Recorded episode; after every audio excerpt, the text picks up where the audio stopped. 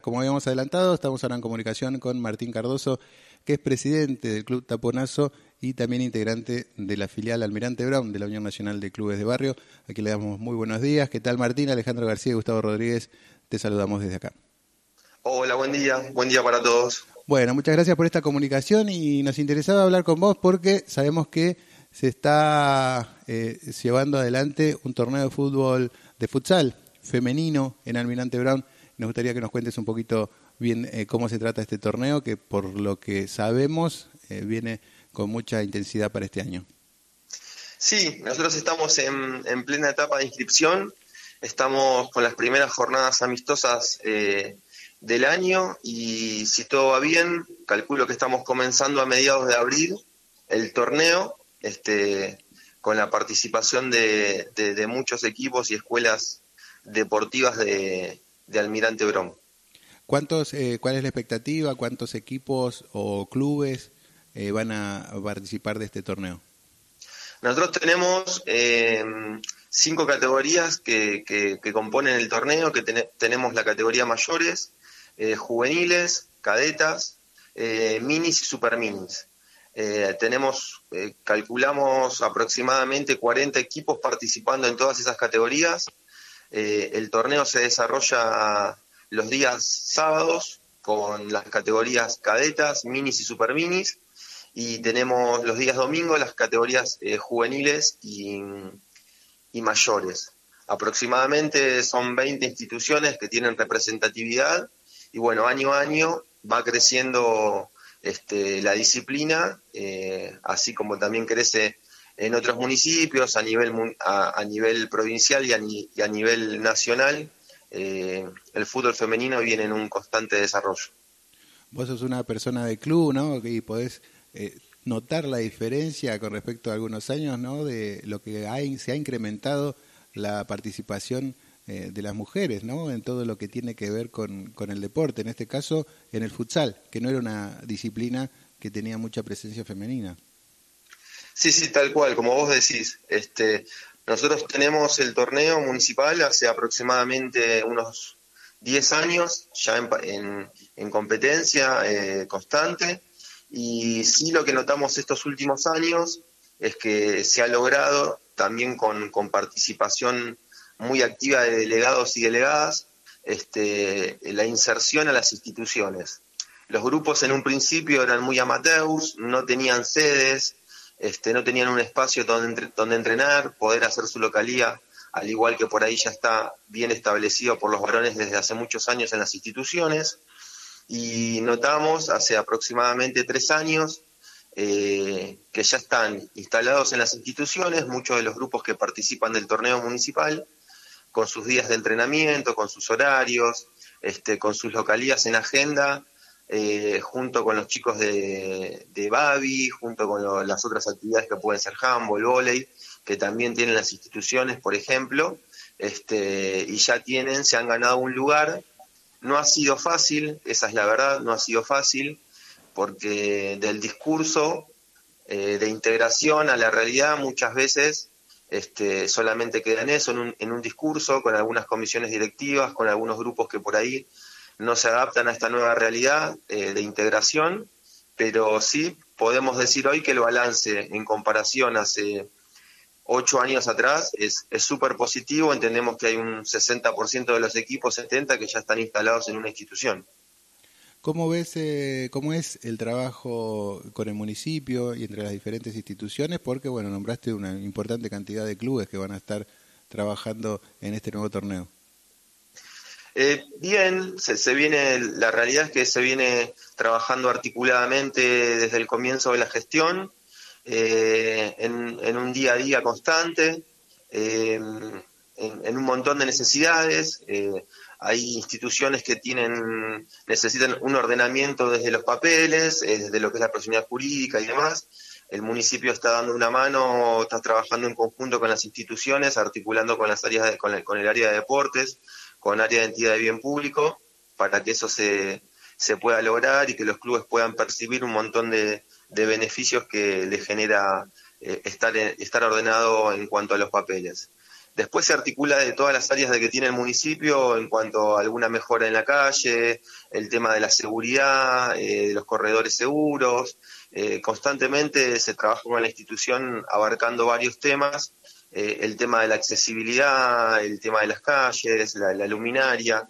Bueno, son varias cosas que las instituciones están situadas en, en los corazones de los barrios, entonces este, es fundamental que puedan tener eh, las chicas, los chicos, una accesibilidad posible, real, para que las familias puedan eh, tranquilas eh, llevar a, los chicos a las instituciones. Así que articuladamente se trabaja bastante bien y, se va tratando de resolver de a uno de los temas que, que van surgiendo. Martín, ¿qué tal? Gustavo Rodríguez te saluda. Hola Gustavo. Eh, mi consulta es eh, cómo se encuentran las instituciones en cuanto a, la infraestructura para recibir al fútbol femenino. Eh, como te decía, hace unos años atrás las instituciones tal vez no estaban de la mejor manera. Se ha avanzado mucho en, la estructura edilicia, en, en esto que venimos diciendo del trabajo en conjunto con el municipio este, en vestuarios, en, playones también. El año pasado se realizaron, creo que en Almirante Brón, aproximadamente más de 15 playones eh, de, uso múltiple. Este, entonces, eh, en cuanto a estructura, venimos creciendo a, la par de lo que crece la disciplina en este caso. Este, hay un acompañamiento y bueno, eso hace que eh, los vestuarios, los baños, este, estén en mejores condiciones para poder recibir todo tipo de jornada que, se desarrolle en una institución. Esa es la realidad, vamos mejorando. Y con respecto al cuerpo arbitral que va a estar a cargo de este torneo, ¿se, trabaja de una forma distinta teniendo en cuenta que, van a dirigir a chicas muy, muy jóvenes? Sí, sí, nosotros eh, acá en Almirante Brom eh, los, árbitros que están destinados a, la Liga Municipal de Fútbol Femenino son parte del grupo de trabajo del área de deportes. Este, tienen una capacitación anual eh, que se va actualizando constantemente, que está a cargo de Oscar Olagüe, y trabajan eh, en esa capacitación y, y sí se apoyan también en nosotros en, en, ese ida y vuelta sobre la información, sobre las características de la actividad, de la disciplina, este, y, van articulando de manera que el trato con las chicas eh, en todas las edades eh, sea de la mejor manera posible. Porque claramente hay situaciones que tal vez no se dan, eh, como en la jornada de los varones y demás. También vale la pena destacar que la familia está haciendo un gran acompañamiento. En un principio costaba mucho que, la familia acompañe a las nenas a las jornadas y hoy, hoy en día tenemos la misma cantidad de, familia en una jornada de fútbol, de fútbol femenino que en una jornada de varones. Pero volviendo al tema de los árbitros, este, tenemos esa posibilidad de que dependen del área de deportes y tenemos un plantel aproximadamente de 15 árbitros que se capacitan todos los años en, los distintos niveles de, liga que trabajan, fútbol femenino, fútbol 11, fútbol infantil, eh, en, cada una de las actividades que están de las disciplinas van haciendo una capacitación y una actualización constante. Martín, vos también formas parte de la filial eh, local de la Unión Nacional de Clubes de Barrio. ¿Cómo está proyectando el trabajo para todo lo que resta del año 2023? Sí, sí, sí, estamos nos, estamos reuniendo una vez por semana, estamos este, generando una agenda de actividad.